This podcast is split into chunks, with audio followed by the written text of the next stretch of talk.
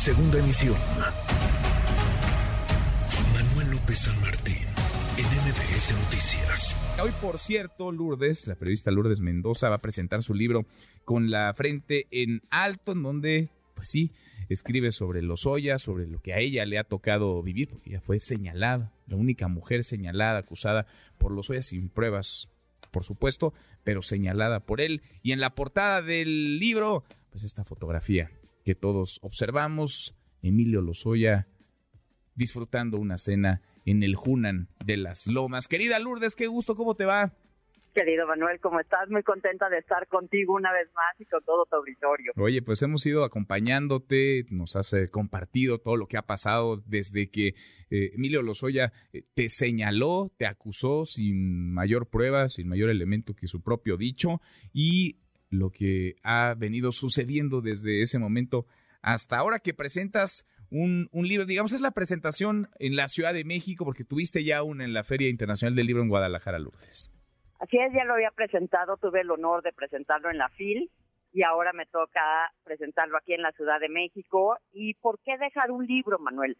Porque yo fui agredida por un poderoso, fui agredida desde el poder, fui eh, pues sentenciada, ¿no? Sin haber pasado por un juez y además fui linchada en las redes sociales, como bien dices, Emilio Lozoya, cuando hace esta denuncia y que es filtrada el 19 de agosto del 2020, pues no, hace una banda, ¿no? Que de delincuentes, por decirlo menos, quedan 16 hombres, yo era la única mujer, yo era la única periodista, todos de grandes vuelos y la única mujer periodista era yo y a la única que le pusieron o le tasaron este, su persona y su trabajo fue a mí en una bolsa. Entonces, pues sí, esta historia tiene muchas aristas que contar y como bien tú abriste con esta conversación entre el papá de Emilio Lozoya y el fiscal Gertz Manero, a quien nadie hemos visto últimamente. Déjame decirte, el martes hubo audiencia por el caso de Odebrecht contra Emilio Lozoya Austin y hace un año la Fiscalía General de la República, el 3 de enero del 2022, porque ahorita estamos en el 23, acusó formalmente de nada más a Emilio Lozoya y a su familia de ser los únicos beneficiarios del dinero de Odebrecht.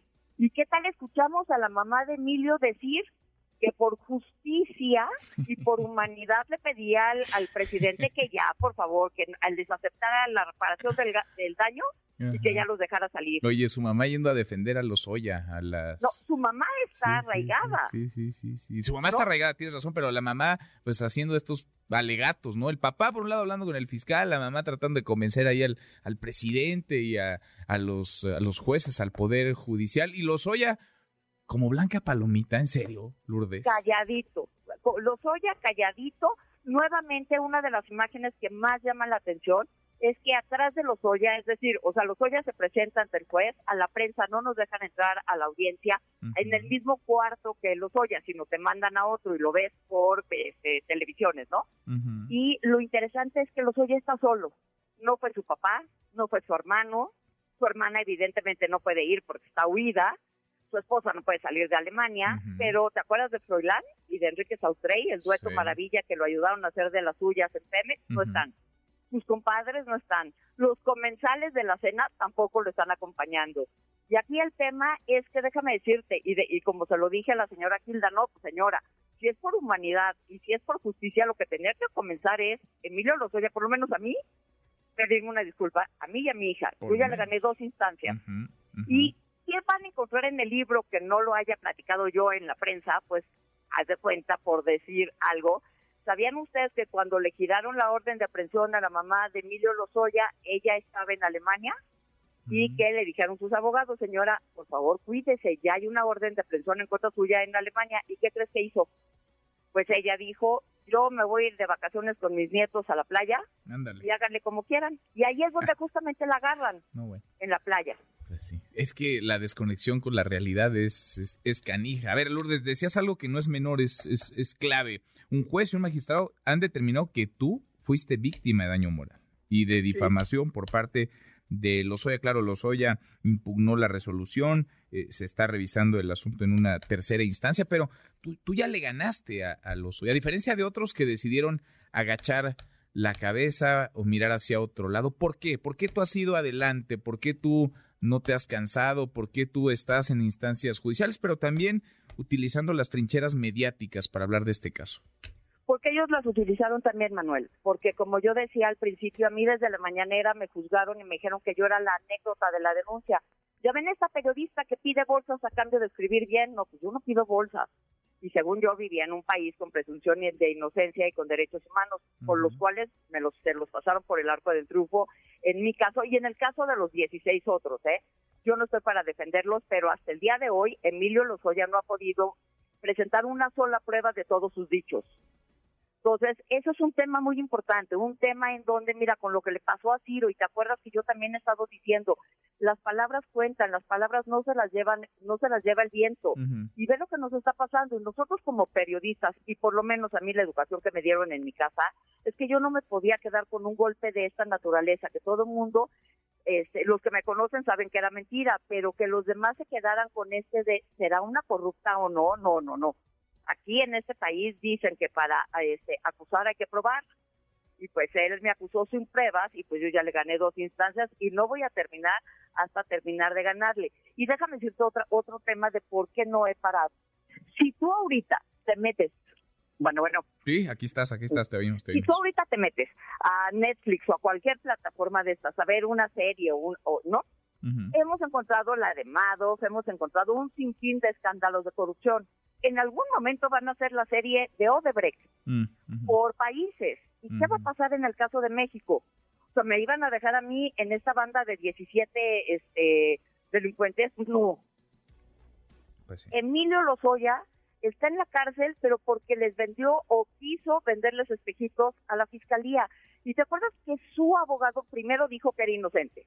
Luego dijo que no, que todo tenía que ver con Peña Nieto. Luego cambió y dijo que iba a ser testigo colaborador. Luego dijo que no, que vamos a, este, a, reparar el, el, daño. No han podido hacer nada, ¿por qué? Porque Emilio Lozoya es el único responsable del cochupo de Odebrecht. Pues y hay a quienes sí les importa, les preocupa y han construido una buena reputación, un buen nombre, y quienes pues, ya no tienen nada que perder, ya después de estar embarrados como están, pues eh, ya lo de menos es el buen nombre, el prestigio, tú, tú lo tienes, tú vives de eso, Lourdes, y por eso esta presentación que es esta, esta tarde noche en la Ciudad de México. Así es, a las 7 de la noche voy a tener un escenario inmejorable, tengo la vista del Ángel de la Independencia, entonces la verdad sí estoy muy, muy contenta, estoy muy emocionada y finalmente, mira, me va a hacer el favor de presentarme eh, Javier Cuello Trejo, el fiscal de hierro. Me va a hacer nuevamente el favor de presentarme Javier Lozano, no nada más un gran amigo, sino el primero que me dio el pitazo de que ahí estaba este, eh, Lozoya en el Junán. Ah, él te avisó de esa famosa foto, mira. Y este y también va a estar ahora Fernando Belauzarán, gran amigo, que sabe hablar, que sabe exponer, y él es el que va a hacer este a manera de, de moderador o de para poder hacer una plática más entre amigos y no los típicos discursos que son aburridos. Oye, pues a ver si los deja hablar Fernando, ¿eh? Porque él habla hasta por los codos. ¿Y qué me dices de Coello y qué me dices de Lozano? Y oye, ¿y qué me dices de Lourdes Mendoza, eh? Ah, bueno. A ver si a ver a ver si esa presentación no dura como unas cinco horas. Pero no, porque el frío, el frío está fuerte.